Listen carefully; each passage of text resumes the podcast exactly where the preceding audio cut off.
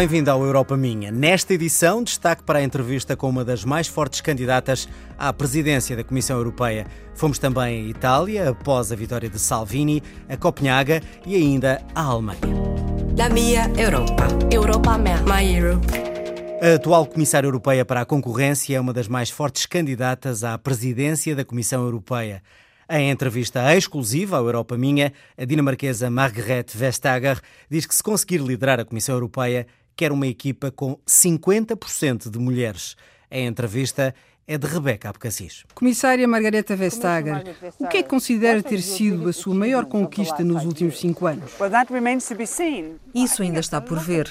Penso que muita gente pensa que não há justiça fiscal. Vêem que na empresa onde trabalham, fazem um esforço, têm um lucro, pagam os seus impostos, mas veem simultaneamente outras empresas que fogem aos impostos.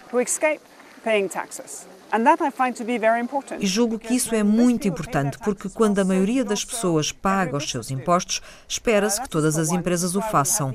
Isto é um aspecto. Foi por isso que tivemos o caso da Apple, da Starbucks, da Fiat, muitos casos. Mas ainda que sejamos muito bem-sucedidos, como a Google foi na Europa, continuamos a ter uma responsabilidade. Não podemos cometer ilegalidades que tornem impossível que outros compitam connosco. Disse recentemente que precisamos de uma solução global para a tributação digital. O que é que quis dizer com isto?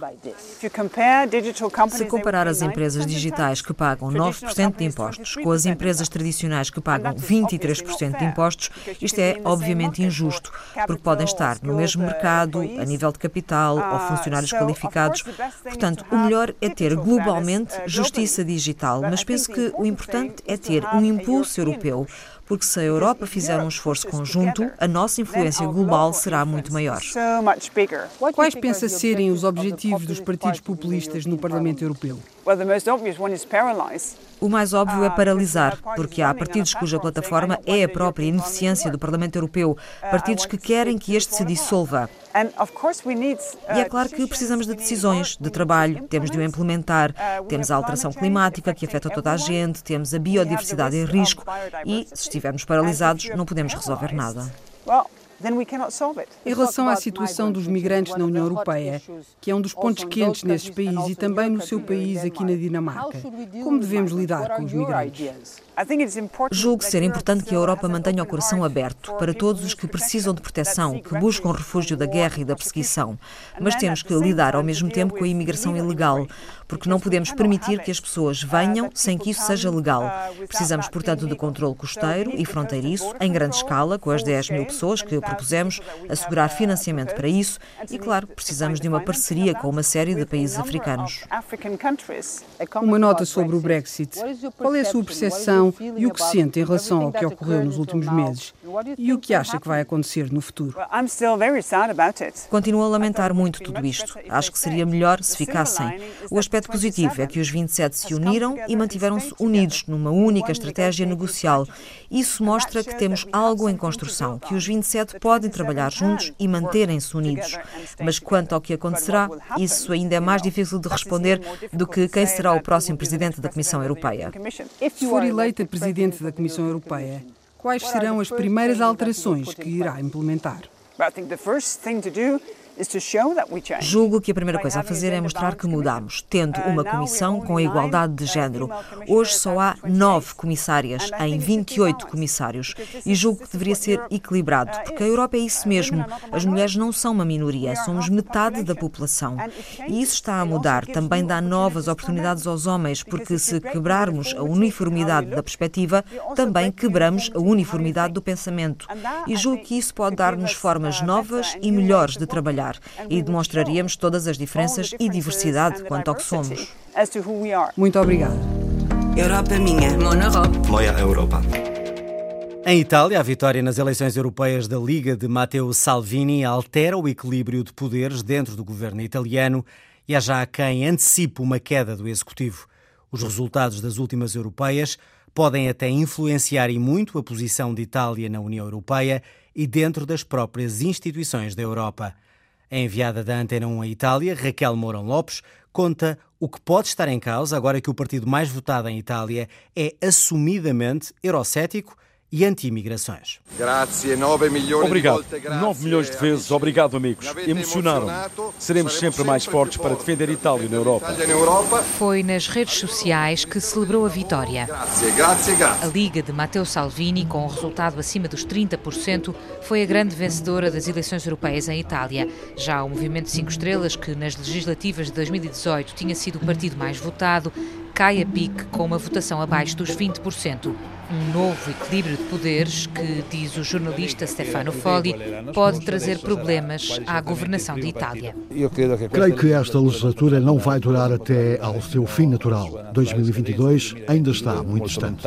Já se fala de eleições antecipadas em outubro. Inevitavelmente fala-se porque, repito, não sei se o governo cairá agora, sei, no entanto, que é um governo em enormes dificuldades. Jornalista com 40 anos de carreira, Stefano Folli trabalha atualmente atualmente no La Repubblica, jornal próximo da esquerda italiana, e antecipa desde já que o resultado das europeias em Itália pode deixar marcas também no seio das instituições europeias. Naturalmente, Naturalmente o representante italiano na próxima comissão será designado pelos soberanistas, provavelmente será um homem da Liga ou do Movimento 5 Estrelas. Será mais fácil pensar num compromisso entre os dois. E por isso, naturalmente, haverá um maior contraste com a Comissão Juncker, porque o elemento soberanista será um pouco mais forte. A surpreendente subida do Partido Democrático de centro-esquerda e no centro-direita à eleição de Silvio Berlusconi, que aos 82 anos volta a ser eurodeputado, não devem ser suficientes para moderar a posição italiana na União. Nas ruas de Roma, já como que se ensaia a postura com que a Liga de Salvini entrará em Bruxelas. Não vai abdicar de levantar a voz.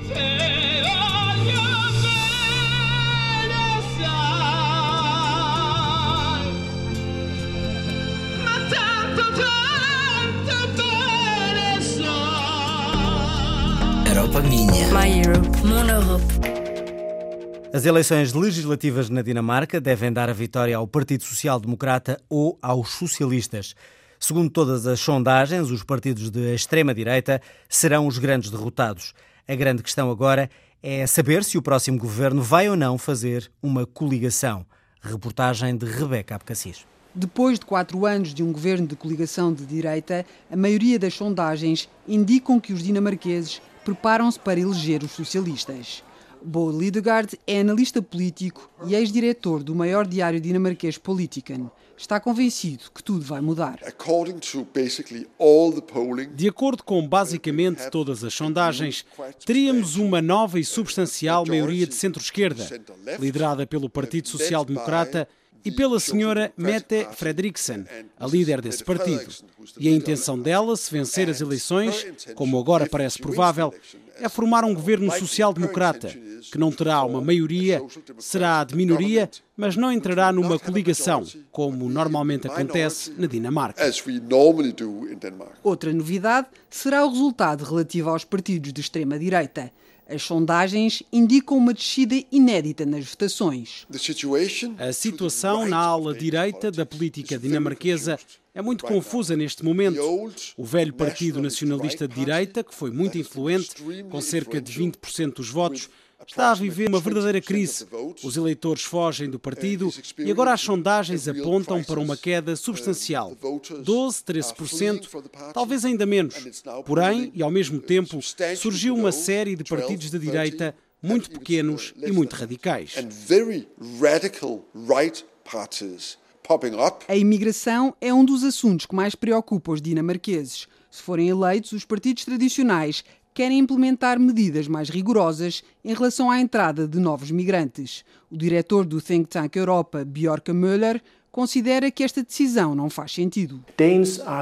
Os dinamarqueses gostam muito da sua vida. Nunca fomos tão ricos nem tivemos tantas oportunidades. E ainda assim as pessoas sentem-se ameaçadas pela chegada de migrantes pois acham que isso poderá ameaçar a sua cultura, a forma como somos, uh, os nossos hábitos, os nossos valores.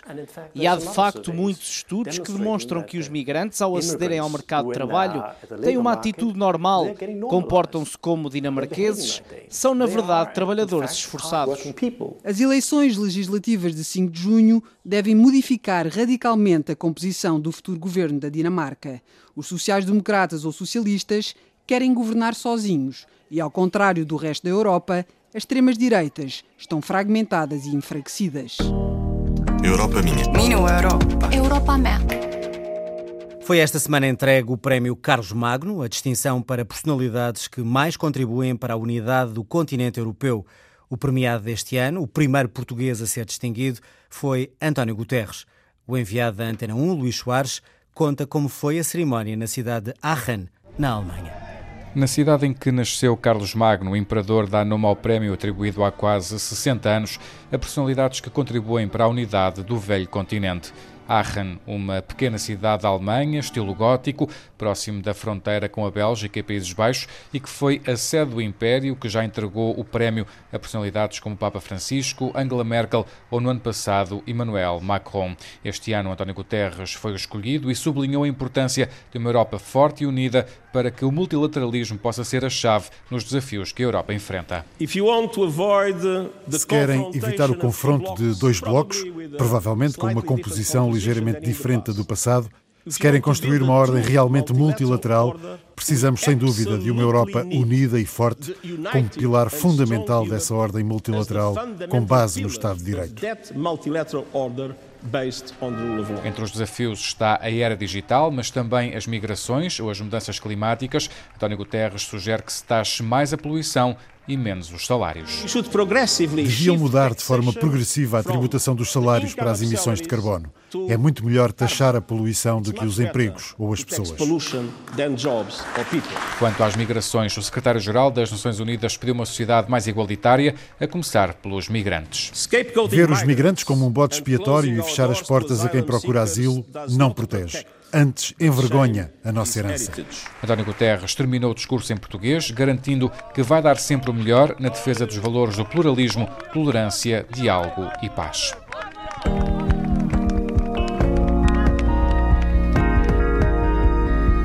O programa Europa Minha tem o apoio do Parlamento Europeu, produção Carla Pinto, apresentação João Adelino Faria. Siga-nos nas redes sociais em RTP Europa. E regresse connosco na próxima semana, como sempre, aqui na Antena 1.